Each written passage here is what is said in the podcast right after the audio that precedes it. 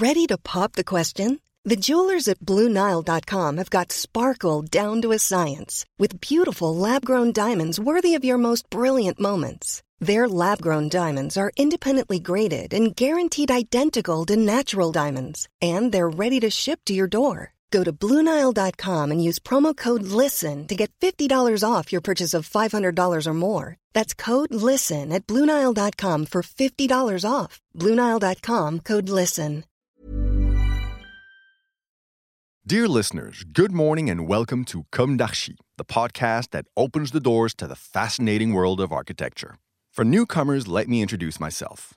I'm the spokesperson of Anne Charlotte Despont, PhD in History of Architecture published author, head of a communication and development agency based in Paris, France, dedicated to architecture. Let's meet every week to discuss culture and architecture and learn how to look at projects through a context and diversity lens. Thank you for being with me today, and now it's time for talent. Bienvenue dans Comme d'Archi.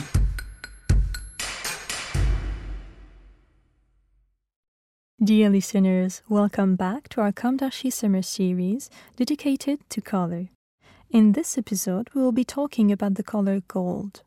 This is Esther, and I will be reading a synthesis written by Anne Charlotte.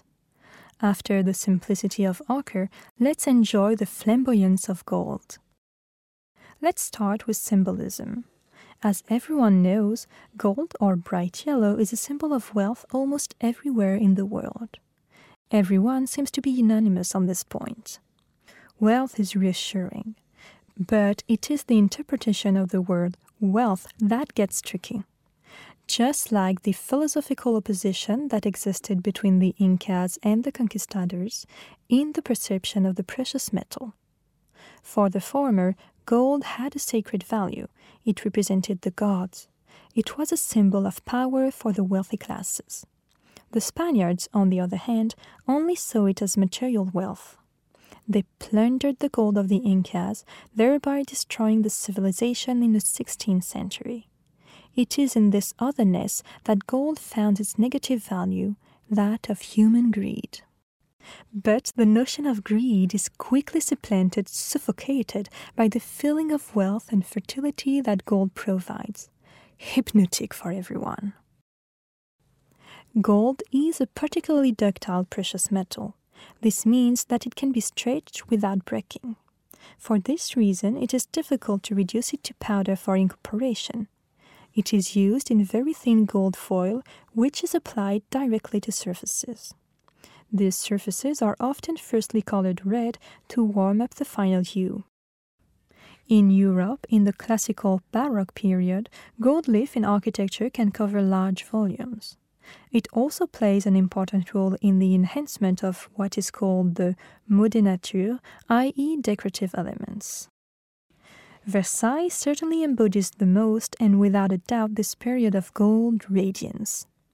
So much so that the rehabilitation of its gold leaf gilding, with which it has just been adorned, is a matter of controversy today. But let's go back to the time of the construction of Versailles, where it is not surprising to see gold spread throughout the palaces, since from the end of the 16th century, silver and gold extracted in the Americas arrived massively in Europe. The very significant increase in the stock of precious metals in the Kingdom of France was directly linked to Spanish silver and gold. They amplified the circulation of money throughout Europe and generated worldwide trade flows. As for gilding, it is an ancestral craft technique that can be done on wood, metal, glass, ceramics, stone, or marble in order to cover an object, a volume. By extension, we speak of gilding when it is an application of copper or any other metal imitating gold. Known since antiquity, particularly in ancient Egypt, gilding has been used in all periods and in all parts of the world. In France, the designers of the Palace of Versailles for Louis XIV used it for furniture, paneling, railings, fountains, roofs, etc., all covered in gold leaf. There are several different gilding techniques depending on the type of support metal, wood, glass, or stone. Jean-Félix Watin underlined in 1772 in L'art du peintre doreur vernisseur. Gilding is applied either with oil for domes, the roofs of churches, palaces, and plaster, or lead figures which one wishes to expose to the air and the insult of time, or in tempera, with more primer and certainly with more art. On works of sculpture, stucco, wood, cardboard boxes. Still, it is necessary that they are covered, not being able to resist either the rain or the impressions of the air, which spoil and chip it easily. Where does this gold apply? In Turkmenistan, a secret and isolated country, there are mysterious Canterbury gold palaces whose mystery is well kept.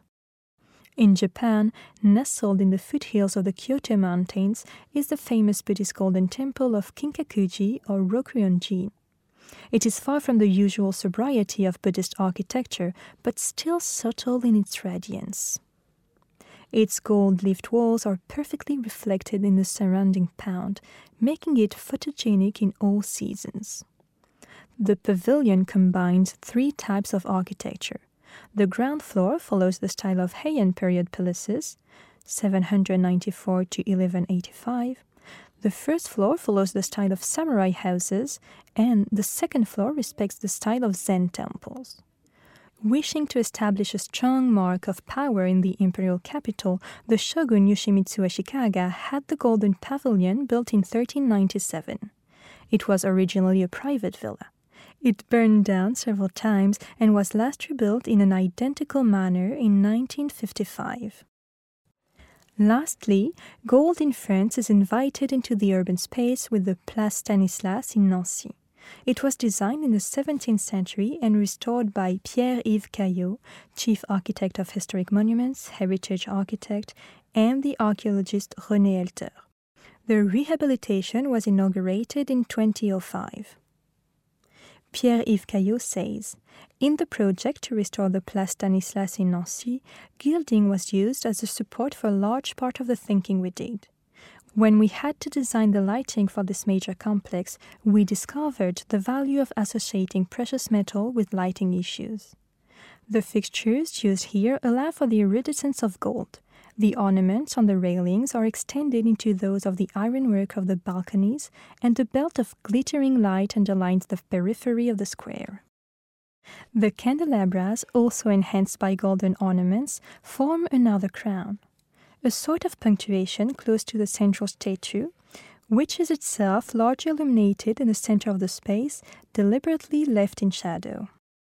When in the 18th century gold was used to decorate interiors, it was also with the aim of playing with light both day and night. Today, we must extend this use of the precious metal in our restorations as well as in our creations. The chief architects of the historic monuments at Versailles showed their creative spirit when they reconstructed the Golden Royal Gate. But this reconstruction does not correspond to any previous state, since the gate now connects two pavilions that did not exist under Louis XIV. They are the Pavillon Gabriel, built at the end of the Ancien Régime, and the Pavillon Dufour, erected after the French Revolution. The restoration provoked an outcry. Didier Rykner speaks of official vandalism in La Tribune de l'Art. Jean-François Cabestan mentions a historical forgery in the magazine Architecture Mouvement.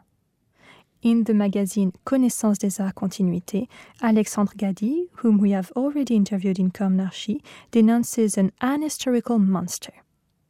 Even harsher, the French art historian and novelist Adrien Goetz worries about possible conflicts of interest. As soon as a pattern is found, the chief architects, who take 10% of each building site, offer him miraculous reconstructions, such as this monstrous Golden Gate. Well, it will be a bit like Sofia Coppola narrating Marie Antoinette. Here, bling bling gold is the key to success in Versailles except that this is not a fiction, but the grimacing of our souls. As an architectural historian, and even if my specialty is the modern period, I think that we must remain vigilant. Listen to the historians who know about the safeguarding of heritage, so as not to disfigure it. Even if everything passes away, even if we live in perpetual change, let's preserve our most beautiful witnesses of the past in respect and measure. I refer to the architecture of Ange Jacques Gabriel, the embodiment of 18th century royal architecture. We owe him the Place de la Concorde. In the main body of the central building of his project for the École Militaire, he designed a monumental staircase with a banister with a motif known as running oak, enhanced with gold, Gabriel being a specialist in the art of ironwork. Let us ardently hope that the politicians today responsible for this legacy of our ancestors will listen to and respect our history, the history that raised and made us. Thank you, dear listeners. This was Esther for Anne Charlotte. Let's meet again soon in a new Summer Comme